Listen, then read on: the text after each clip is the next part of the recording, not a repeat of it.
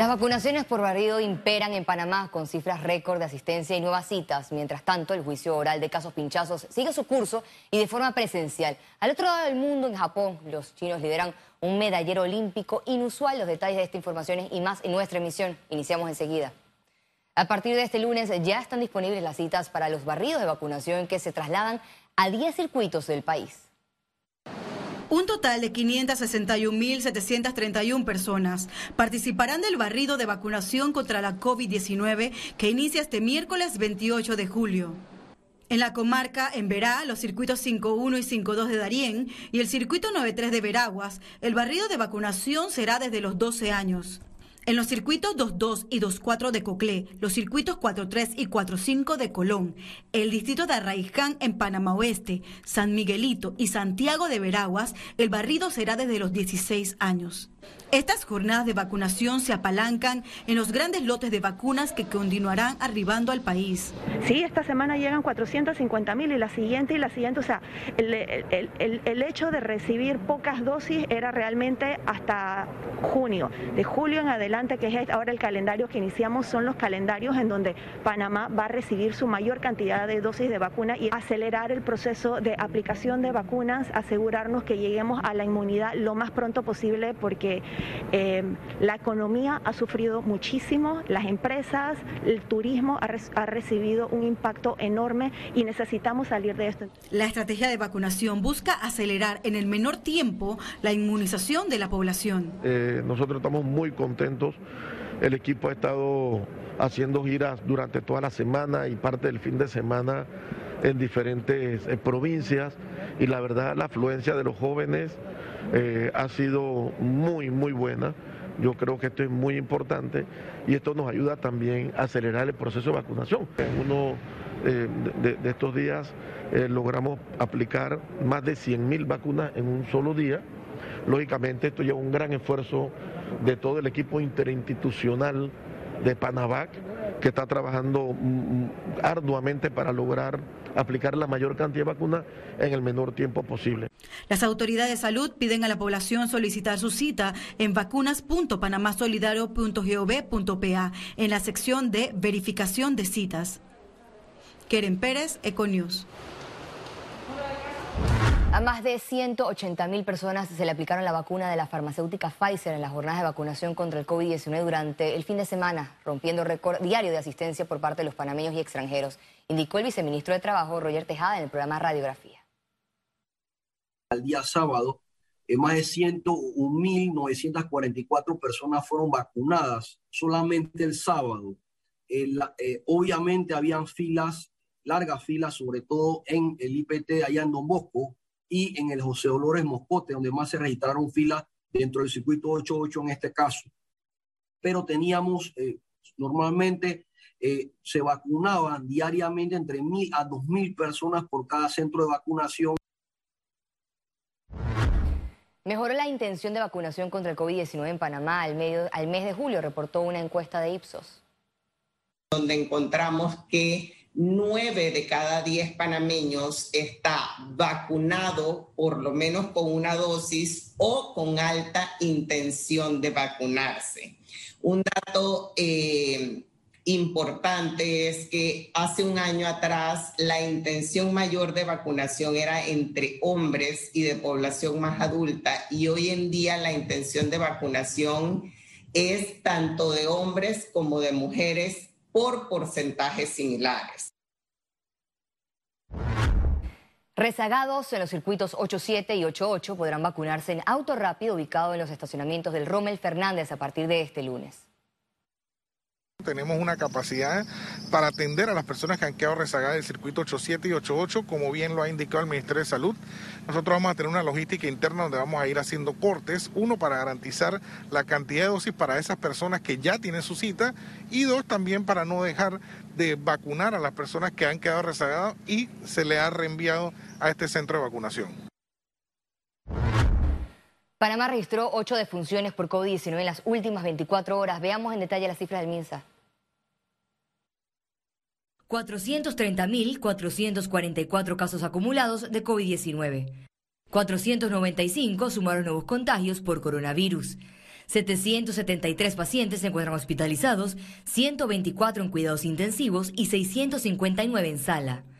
En cuanto a los pacientes recuperados clínicamente, tenemos un reporte de 408.155. Panamá sumó un total de 6.768 fallecidos, de los cuales 8 se registraron en las últimas 24 horas.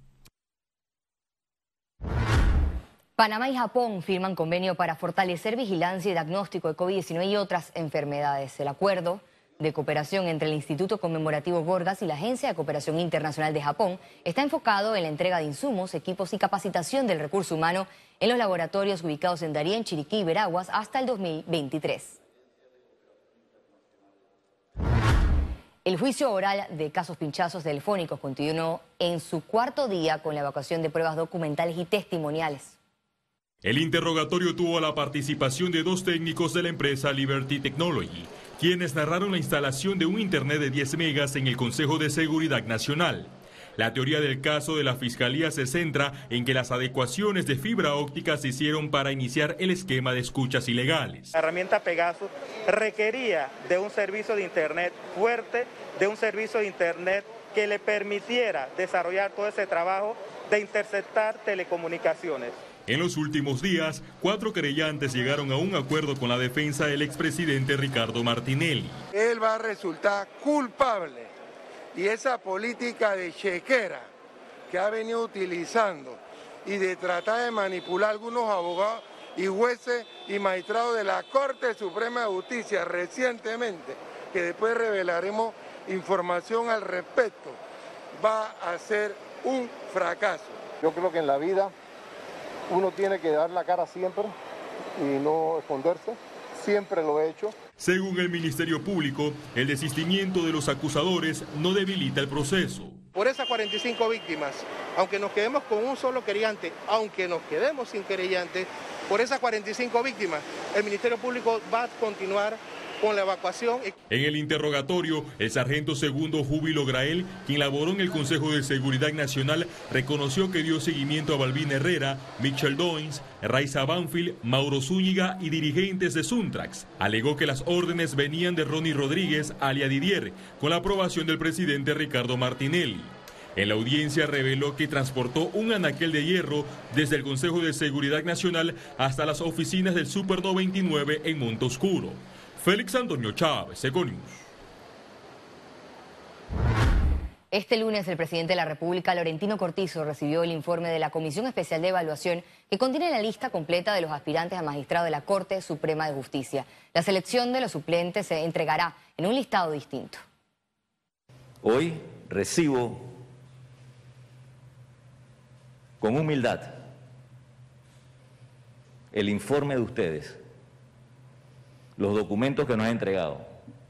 Y así como lo hicimos la vez pasada, esos documentos y esas cajas van a ser también, van a pasar por un proceso de evaluación, unas evaluaciones eh, psicométricas, con entrevistas, unas muy buenas entrevistas, y yo estoy seguro que van a coincidir con muchas de las sugerencias que vienen en el informe de ustedes.